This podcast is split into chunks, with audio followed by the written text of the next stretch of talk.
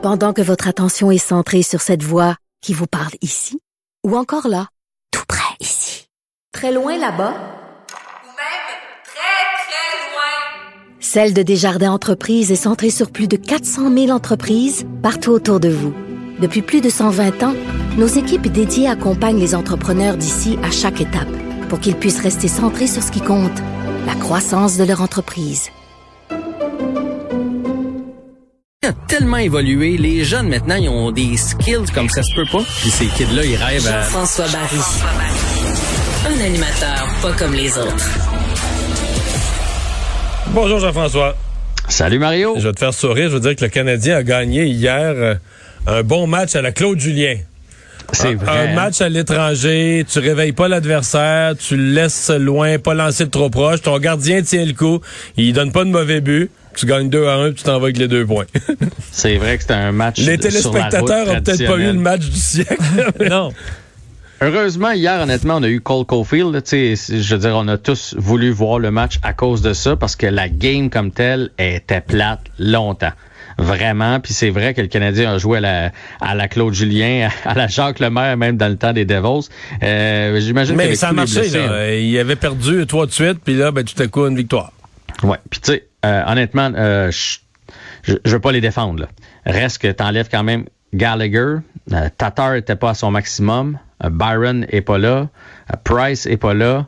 Drouin est pas là. Tu sais, je, veux dire, il y a- pas beaucoup d'équipes dans la ligue, dans la division Nord. En tout cas, remarque, là, je, je, je suis pas tout- tout- toutes les équipes. Cette année, c'est plus difficile.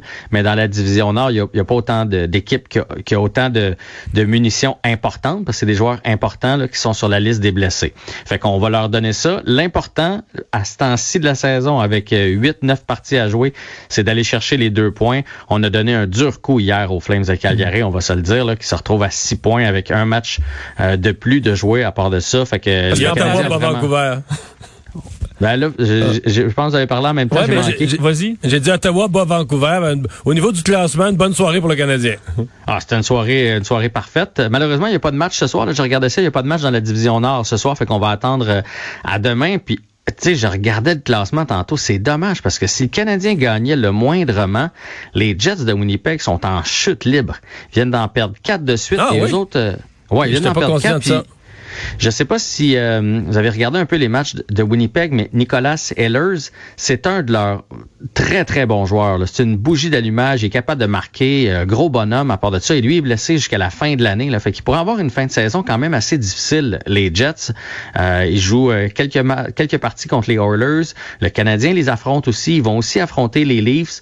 Donc, tu sais, si le Canadien pouvait coller des victoires, on pourrait s'approcher drôlement de la troisième position, à mon avis, d'ici la fin de l'année. Mais le problème avec le Canadien, c'est ça. On en gagne une, on en perd deux récemment. On en gagne une, on en perd deux. Je me souviens pas la dernière fois que le Canadien a collé deux victoires consécutives. Fait qu'on va, on va y aller un match à la fois. On prend les deux points hier. On part pas, euh, on part pas en peur, mais on a limité les dégâts. Disons ça Ouais. comme ça. Comment vous avez trouvé Cole Caulfield hier? Ben, en fait, c'est vrai que c'était un peu le, le highlight de, de la soirée. Là. Moi, je l'ai écouté pour ça. Surtout que j'ai écouté juste la troisième période, vu que c'est pas passé grand-chose. Mais euh, écoute, il a, a pas mal fait. Sûr que je pense qu'il y a de l'émotion à voir un gars faire son premier but dans la Ligue nationale. C'était pas hier. Non, mais il, il a fallu, dès sa première... euh, ouais, c'était sa, seule vraie chance, c'était euh, dès le début. là.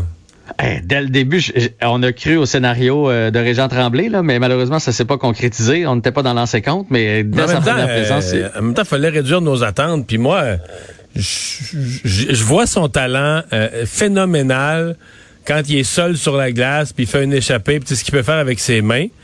Je doute qu'il soit capable de faire ça en situation de match avec des défenseurs de 6 pieds 3 qui ont un bâton de 8 pieds de long, euh, qui vont, avec leurs bras et leurs bâtons, ils peuvent faire quatre fois le tour de Caulfield. Là. Fait que tu sais, c'est ça que je me demande là. À moins qu'il soit vraiment vif puis intelligent pour se placer en mouvement tout le temps. Mais euh, je sais pas. Je je sais pas qu'il en marquera pas de but, mais je pense pas Mais pas au rythme. Non, pas, pas au rythme où il faisait ça. la Ligue américaine. Ça, c'est sûr, sûr et certain. Mais en même temps, regarde universitaire. Johnny Gaudreau. Tu sais, Johnny Gaudreau, de l'autre côté des Flames hier, il est pas vraiment plus gros un petit peu, là, mais pas beaucoup. Et moi, ce que j'ai remarqué de Cofield, c'est qu'il va quand même chercher la rondelle. Ses, ses pieds bougent toujours, là. Il est toujours en mouvement, là. Il doit être fatigant quand même pour un défenseur, surtout quand tu connais la qualité de son lancer. Ça veut dire que si tu l'oublies, Lui, c'est un fin marqueur. Euh, après ça, ben, il lance de partout. C'est, hier, c'est le joueur avec le plus de lancers au filet. Là. Quatre lancers au filet. Je me suis même dit, puis je veux pas m'acharner sur Jonathan Drouin, là, mais comment un Jonathan Drouin peut passer des parties entières sans lancer? Et la recrue arrive, il joue 12 minutes, puis il réussit à atteindre la cible quatre fois. Euh, puis ça a créé des fois... Je, Oui, donc un des sur- retours, il a, il a lancé d'un angle un peu impossible, mais un lancé, bien, un lancé vif, bien fait, que le gardien n'a pas pu contrôler. Et Dano s'est retrouvé avec euh, la rondelle devant le but, puis il a juste lancé sur le goaler, mais s'il lançait dans le coin, c'était un but. là. Le retour était pour un but. là. Ouais. Et je pense qu'il a appris à jouer avec sa petite tête dans le sens où, je sais pas si tu as remarqué hier, mais souvent, l'action, mettons, est à gauche du gardien, il est à droite. Pas qu'il veut pas y aller, mais il se cache. Il se cache vraiment derrière les défenseurs.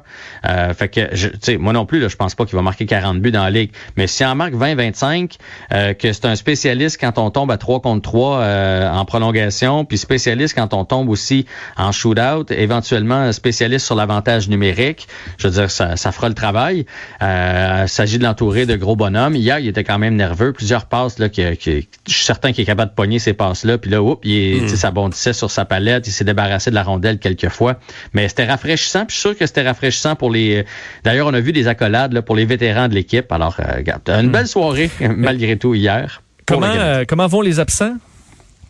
Bon, là, ça, c'est. J'ai. Ben, premièrement, on va parler de Gallagher qui a patiné aujourd'hui, mais il faut pas s'enflammer. Là. Il est juste rendu à la moitié des six semaines. Il y a un bon trois semaines de fait. Ça veut pas dire parce qu'il patine en solo qu'il est euh, près d'un retour au jeu.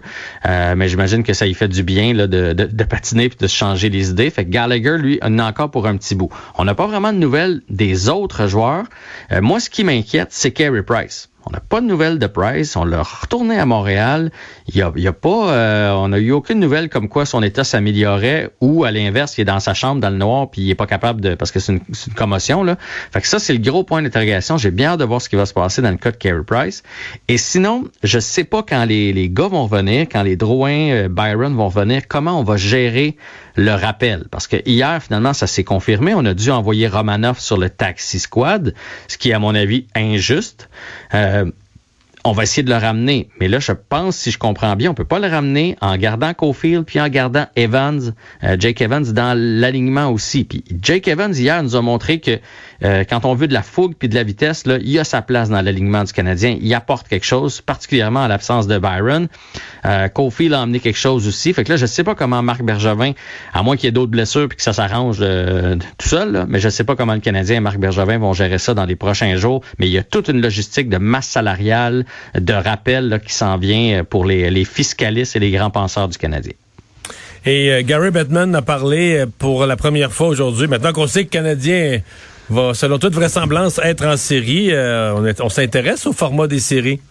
Oui, mais ils ont sorti d'ailleurs la statistique, c'est 80 pour- 87% des chances là, que le Canadien participe aux séries. D'ailleurs, c'est euh, les Leafs demain, les Jets vendredi et les Sénateurs samedi.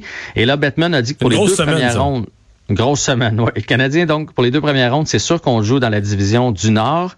Et euh, par la suite, là, on, va être déjà rendu au mois de juin. On espère que ça va s'être amélioré et qu'on va pouvoir se promener d'un côté et de l'autre. Mais c'est pas exclu que du côté canadien, ce soit dans des- environnements protégés pour les deux premières rondes.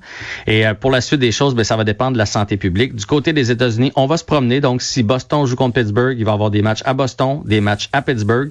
Et surtout, ils vont jouer devant des fans, là, parce que ça a commencé partout aux États-Unis. Il y a 3000, 4000, euh, dans certains endroits 6 7000, il y en a un petit peu plus. Mais du côté des États-Unis, donc, ça va jouer les séries habituelles. Puis du côté du Canada, on se croise les doigts. Mais si le Canadien participe aux séries, c'est pas avant la troisième ronde qu'on va de l'autre côté. Puis c'est pas sûr qu'on va traverser la frontière aller-retour. Si les règles sont comme présentement, il y a des chances que l'équipe canadienne, quelle qu'elle soit, qui traverse, traverse une fois, puis reste aux États-Unis pour finir. Oui, ça serait une espèce de bulle. Tu t'en vas de l'autre côté. Et là, le dernier mois, dans le fond d'activité, tu restes de l'autre côté si tu te rends jusqu'au bout, bien évidemment. Est-ce que ça, ça va être le cas du Canadien? Ça, c'est pas non, je pense pas. Surtout pas contre les Leafs. Ouais. Merci, les Oilers, peut-être. Ah, OK. Merci Jean-François. À demain. Salut.